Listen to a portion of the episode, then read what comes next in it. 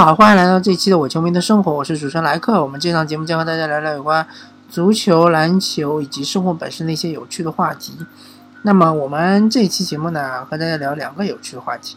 第一个有趣的话题是说，如何才能进入一支 NBA 的球队，并上并且打上至少是轮换阵容。那么我们轮换阵容的标准就是说，你至少场均比赛要打十分钟。以上或者说是八到九分钟吧，这样一个标准。呃，如果说你是场均只是上个五分钟以内的，那么就说明你只是一个非常非常边缘的呃板凳边缘球员，或者说是饮水机管理员。嗯，那么一般是有哪几种途径呢？呃，一般来说的话，呃，最常见的途径就是你首先要打。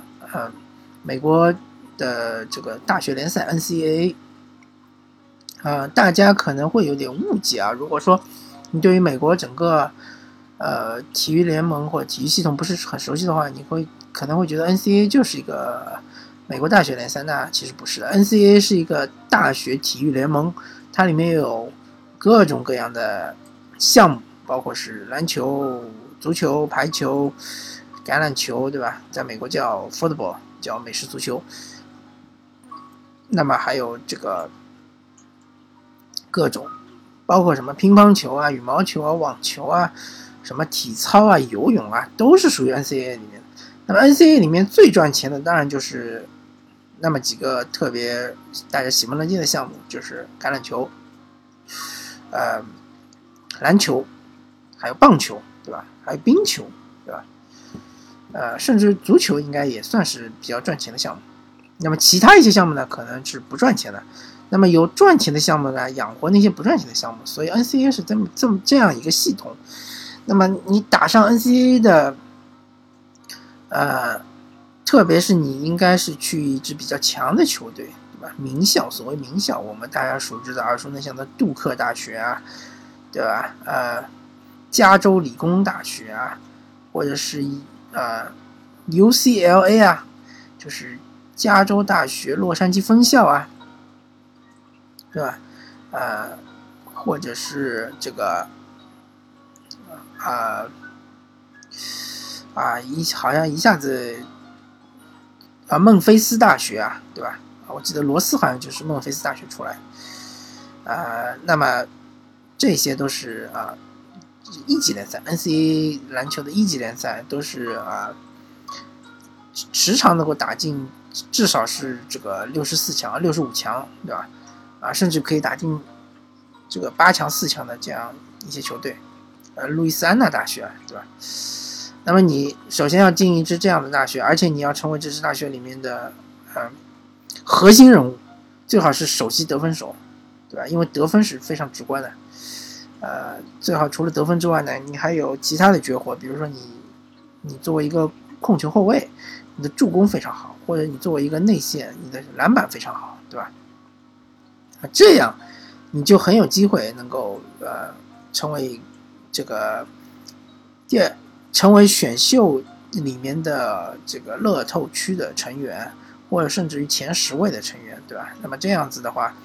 呃，你进入一支球队，如果你运气不是特别差的话，我指的运气不是特别差，就是比如说像当年的，呃，嗯啊，应该是呃，米利科维奇，呃，米利科维奇当时应该是第二顺位，被活塞队选中了，但是活塞队呢，他正好是前面一年的应该是卫冕冠军。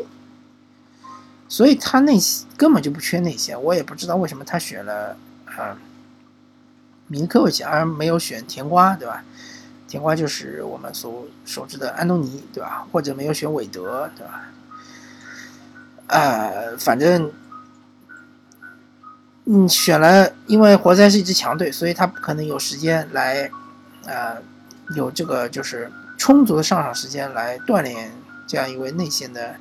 璞玉吧，然后最终就是导致他，当然和他自己本身的呃实力也有关系，但是和球队的这个氛围和球队的呃当前的这个呃指导思想也有关系，对吧？这样那么，呃，也算是非常有天分的这样一个球员，就就这样，就，呃，完全是淡出了 NBA，呃，所以说，作为一位呃高水平新秀，希望还是进入一支相对来说比较烂的球队，那么这样呢，有充足的时间给你适应 NBA，给你就是完全发掘你身上的天赋，对吧？让教练团队。呃，不断的挖掘你的天赋，让你达到你的一个期望值。你最明显就凯文杜兰特嘛，对吧？当时进入西雅图超音速，完全重建的一支球队，交易走了佩顿，交易走了呃肖恩坎普，交易走了伦贝克，对吧？这些呃就是核心队员全部交易走了，然后就完全摆烂，对吧？让杜兰特在里面练啊练啊练，练成了现在死神的呃这样一个。形形象对吧？啊，这样一个，嗯，呃，有一点呃，进攻端是这个中投有一点无敌的这样一个状态。那么，啊，回过头来说，如果你在 NCAA 里面没有表现出这种统治级的这样一个水准的话，那么你进入 NBA 不是说没完全没机会，是有机会的。但是呢，你进去之后可能就是饮水机管理员，可能就是当个两三年饮水机管理员，然后就直接被球队裁掉，对吧？然后就，呃，再也不会有这个其他的球队给你任何的机会，对吧？甚至于，如果你已经在 N C A 表现出了统治级的地位，但是你的打法，呃。不适应 NBA，或者说你有明显的短板，特别是你在防守端有明显的短板，那么你很有可能也会被 NBA 抛弃。那么这样的球员最典型的例子就是季莫·弗利戴特，对吧？Jimmer，他在 N C A 其实是呃得分如探囊取物，对吧？非常非常厉害，呃，三分也非常准，对吧？他是。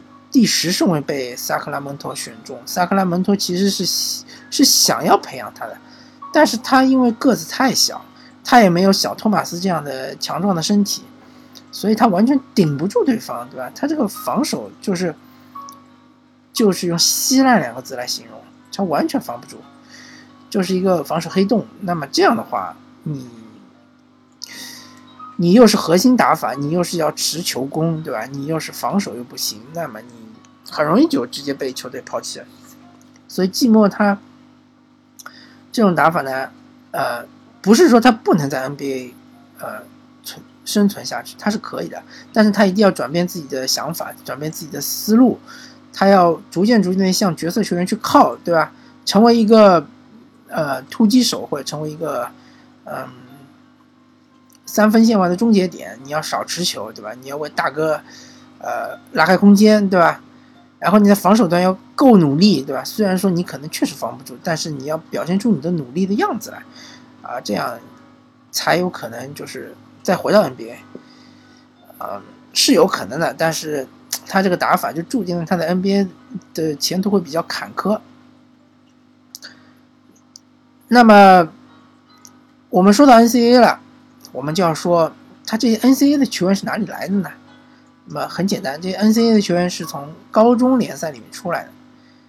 呃，那么高中联赛呢，美国的高中联赛其实比较奇怪，和一般的高中联赛，一般国家高中联赛不一样，它没有全国大赛，呃，它可能就州里面的锦标赛，它没有全国的锦标赛，所以呢，嗯。很多队员其实是都拿过这个州冠军，甚至于有蝉联州冠军。呃，所以我也不知道这个呃全美媒体篮球媒体他们是怎么评出来什么全美最佳呃高中生啊，或者是十佳高中生啊，我不知道怎么他怎么评出来的啊。但是很多所谓的那些最佳高中生，对吧？最典型就是 ojml 这样一个球员，他。在高中是有点无敌的状态，然后他在 NCAA 打的也很不错，最后是第四顺位被灰熊选中，然后他逐渐逐渐就沉沦、沉沦、沉沦，最后就淡出了 NBA。所以你在高中你一定要打出漂亮的成绩，对吧？呃，甚至于非常恐怖的成绩，对吧？我记得有有一次我看过一个视频，有一个球员好像在一场比赛得了一百分啊，呃，好像就是高中联赛。你一定要打出就是统治级的这样的表现，然后呢，你去了 NCAA 呢，因为 NCAA 你不会有那么多球权，对吧？啊，球队也是会大多数会打战术的，不太会有很多单打，所以呢，你的数据最起码要减一半，各种数据都要减一半，对吧？然后你在 NCAA 中又是个老大地位，或者说你打出了自己的名堂。然后你才有机会去 NBA 去，呃，得到各位 NBA 主教练的检验，对吧？然后如果主教练觉得你确实是适合球队的，而且至少你有，呃，基本的防守能力，或者说是及格线以上的防守能力，对吧？再加上你的进攻的天赋，对吧？那么球队愿意培养你，这样你才能够很顺利的进入呃球队的轮换阵容。大家都看到了，这个这条路其实也是挺艰险的，因为高中联赛、高中比赛呢，他大家其实不太看重防守的，大家都是打进攻，对吧？那么所以你拿个什么场均四十分不是很稀奇的。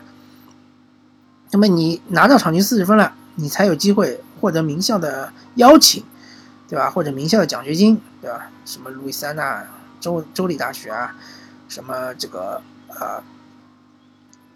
啊，呃，UCLA 呀，对吧？或者是这个杜克大学啊，啊，这样的球队会发奖学金给你。然后你进入名校之后呢，啊，有那些非常呃有名的那些教练会带你，会呃提升你，帮助你来提升，对吧？啊，一般来说，你刚进入球队也不可能马上就呃打核心，对吧？但是你打着打着，有可能。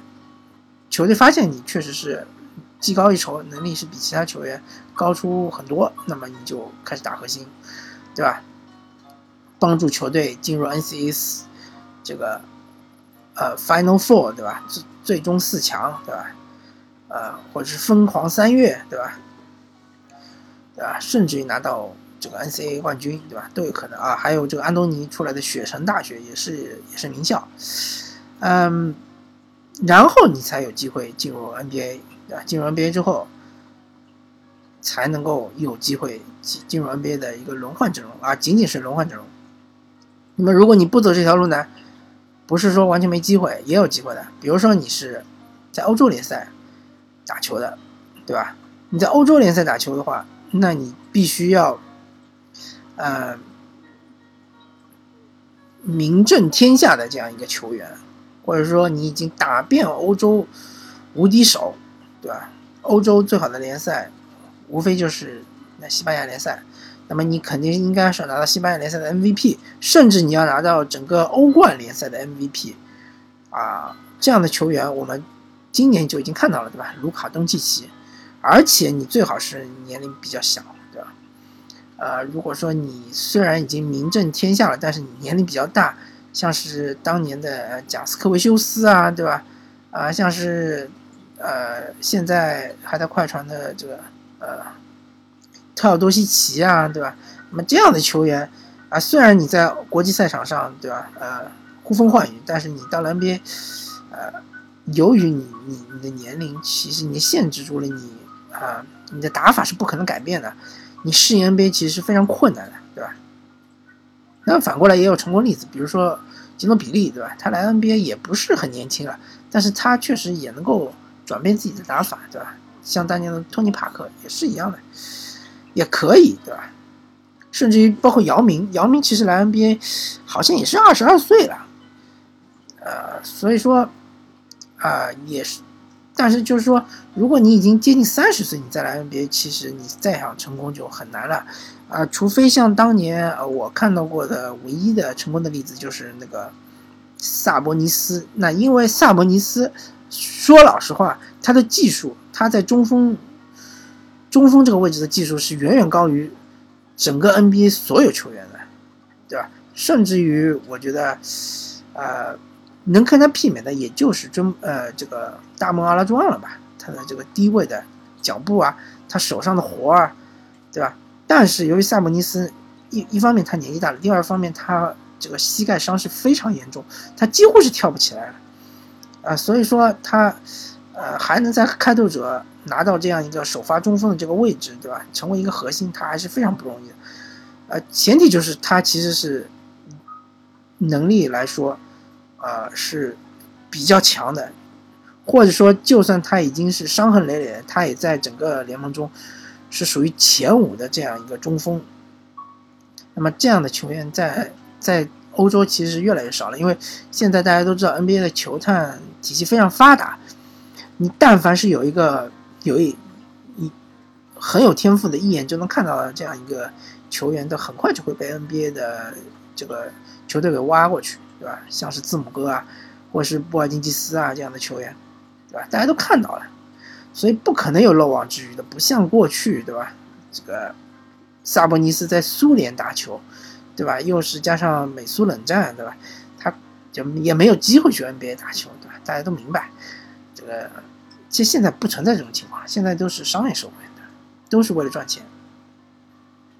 所以你你在欧洲打球的话，首先你要出名要早，第二你要你要有特点，对吧？你要嗯嗯特色鲜明。第三你要啊，基本上你要处于一个打遍整个欧洲无敌手的这样一个情况啊，你才能够很好的在 NBA 立足。当然，像字母哥和布尔津斯是特例啊，这两位其实，在欧洲的呃很边缘的联赛打的也是非常的一般。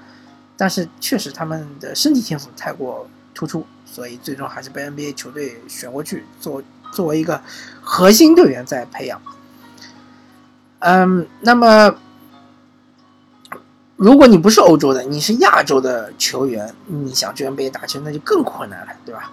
亚洲，呃，我这里可以这么说吧，亚洲最好的联赛就是 CBA 了，CBA 联赛肯定是亚洲最好的联赛，啊，包括如果你。不在欧洲打球，你是在什么大洋洲任何的国家的联赛打球，包括澳大利亚联赛打球，或者说你是在什么，呃，美洲任何的一个其他的国家打球，呃，进入 NBA 的通道都是非常非常狭窄的。那么澳大利亚为什么有这么多人在打 NBA 呢？他其实很多人他直直接去美国读的大学，所以他走的还是 NCAA 这条路。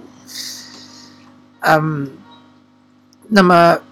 CBA 真正成功的，其实大家都也看到了嘛，就是姚明，对吧？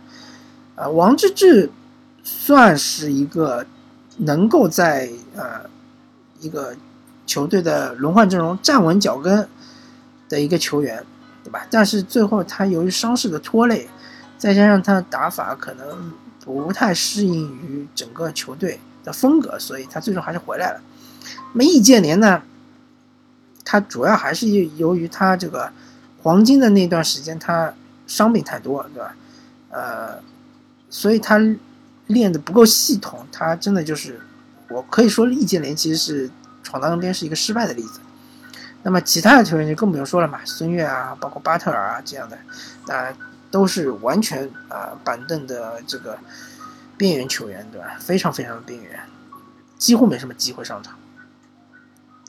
所以说 CBA，你首先你真的要打爆 CBA 所有的球队的防守，对吧？CBA 球队的防守大家也看到了，你是这么回事儿，对吧？你一个外援什么的，一场比赛能得七十分，对吧？那么我不指望一个中国球员能一场比赛得七十分，但是你场均你要拿到个三十分左右吧，对吧？你的命中率，你要如果是外线队员，你要四十五以上吧？你内线队员你要五十以上吧，对吧？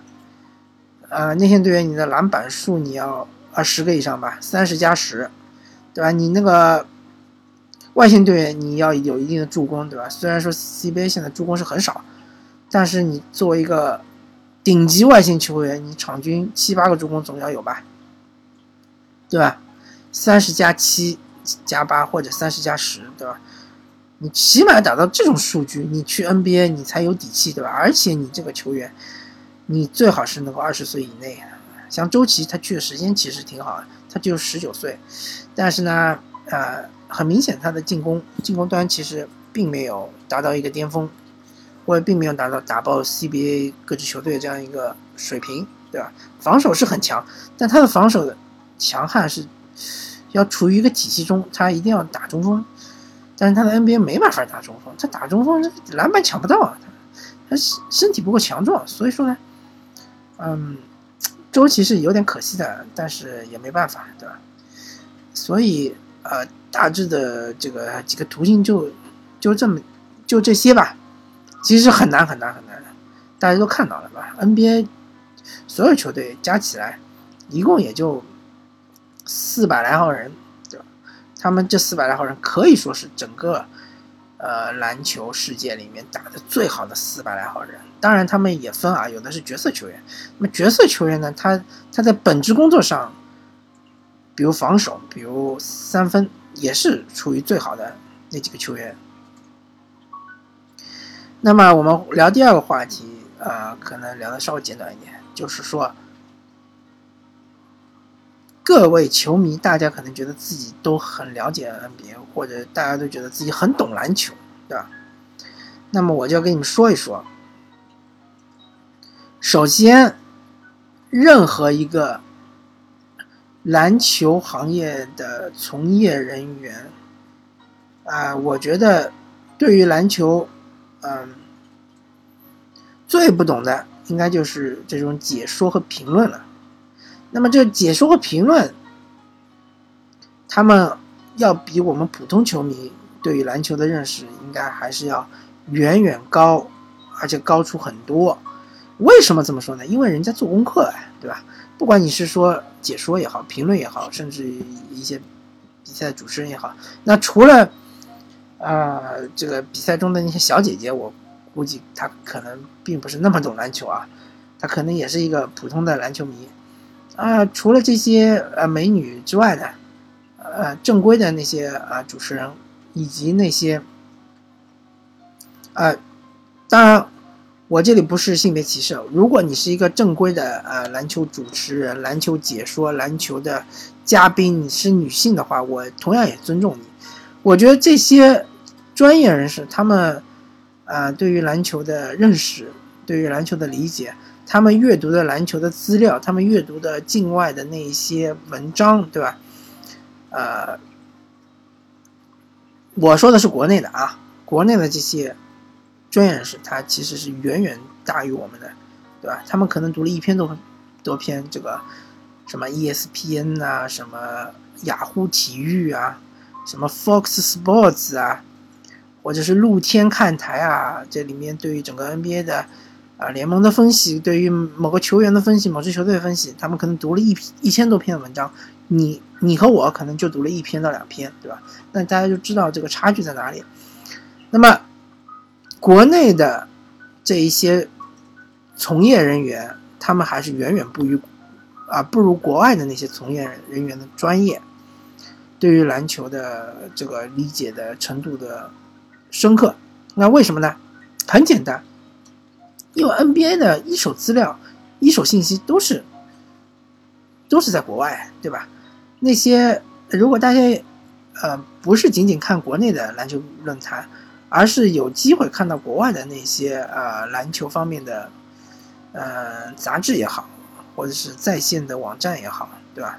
或者是体育频道也好，你就会看到它里面有很多的文章都是说呃据什么什么消息，对吧？而这些消息呢，它一般都是经过验证的，不会是胡说的。那么这些消息都是哪里来的？肯定不会从中国传过去的，对吧？肯定是在美国。所以说，我们现在接收到的中文 NBA 的信息都是二手信息。而如果你要接收一手信息，那你只能去阅读一些英文的相关的网站。那么那些发布二手信息的人。他们肯定是没有发布一手信息的人，啊，更加的怎么说呢？呃，更专业，或者说是更理解这个项目，对吧？啊，我个人觉得是这样的，因为你二手信息毕竟是经过加工的，对吧？毕竟经过加工之后，呃，难保它不失真，对吧？虽然说你看的比赛可能和国外那些专家看的比赛是一样的，但是，呃。它的有一些内部的一些文章，对吧？或者一些专栏文章，或者对于球队的一些呃评论的文章，这些文章它其实，或者甚至于国外那些记者可以直接接触到呃球队的公关部，或者说球员，对吧？可以直接和球员聊天。那这种途径，国内国内那些啊记者也好，解说也好，他其实没有的，啊，基本上是没有的。所以呢，总结一句话，就是国外媒体比国内媒体同样报道 NBA 是更专业的，那是肯定的。然后，不管是任何媒体，它还是远远不如一个 NBA 球队里面的，甚至于是，呃，就是参与。比赛的任何一个人员，那么参与比赛的人员里面又分，比如说你是一个板板凳板凳末端的球员，你是个板凳末端的球员，你还是要比这些各种呃解说或者是各种记者或者是 WJ 大神，还是要对于整个 NBA 的理解，整个球队的了解还是要更多信息，你掌握的信息还是要更丰富，对吧？然后我觉得，对于整个，对于某一支球队，最最最最了解的，肯定就是这支球队的主教练和总经理。那么，主教练对于整个篮球的理解，也应该是最透彻的。啊，对于整个球队的战术打法，对吧？对于整个球队的化学反应，对于对手的一些了解，对吧？教练团队。可能不一定说主教练，我可能说的有点，呃狭隘。其实是我说的应该是整个教练团队，他肯定就是，呃远远远远专业啊，远远远远就是，嗯，高于任何的篮球媒体，不管是国内的也好，是美国的也好，任何任何的篮球媒体都是不如一个真正的执教过一支 NBA 球队的一个教练。甚至是教练团队的某一个成员，对吧？甚至你是个体能教练，你都要比那些媒体，你要对 NBA 的了解要更多，对吧？所以，呃，我说这么多的意思就是告诉大家，千万不要认为某某某某主教练就是个白痴，对吧？某某某主教练只会用勒布朗詹姆斯一个阵，啊，只会用一套战术，就是把球交给勒布朗，对吧？那么把球交给勒布朗，你也要看是用什么方法交给勒布朗，对吧？那其他教练也不是白痴啊，也知道你可能唯一的战术就是把球交给勒布朗，那他们也会阻止你把球交给勒布朗，对吧？所以说，大家千万不要认为自己是比任何一个 NBA 球队的主教练更懂篮球、更懂球队、更懂战术，啊，这真的就是大家的错觉，对吧？这些篮球教练真的是。比我们的水平要真的不知道高到哪里去了。当然，有时候不是说他们水平高就不会犯错，肯定会犯错，对吧？比如说科尔，有时候明明有暂停不叫，对吧？明明应该让杜兰特攻更有把握，非要让库里攻，对吧？甚至于变成追梦格林来攻，对吧？啊，这个犯错肯定会有的，对吧？还有这个安东尼。德安东尼教练，对吧？明明有暂停不用，对吧？非要对方打出一波大高潮，对吧？什么十几比一啊，什么二十比五啊，这样的大高潮打完了才叫暂停，对吧？嗯，反正我我就告诉大家，教练都有自己的考量，对吧？他们都有道理，他们会犯错，对吧？因为这个赛场上瞬息万变，而且你的对手也是。呃，经验丰富的一个 NBA 的主教练，对吧？他也不是白痴，对吧？所以这是一个高手之间的对决。我们真的就只是吃瓜群众，我们真的就只是看热闹，我们真的就只是看到现象，而不知道其里面的本质，我们没有这个能力，我们没有这个办法看到本质。所以大致就是说到这里吧，好吧。啊，这一期时时间比较长，感谢大家收听这期《伪球迷生活》，我是主持人莱克，我们下期再见，拜拜。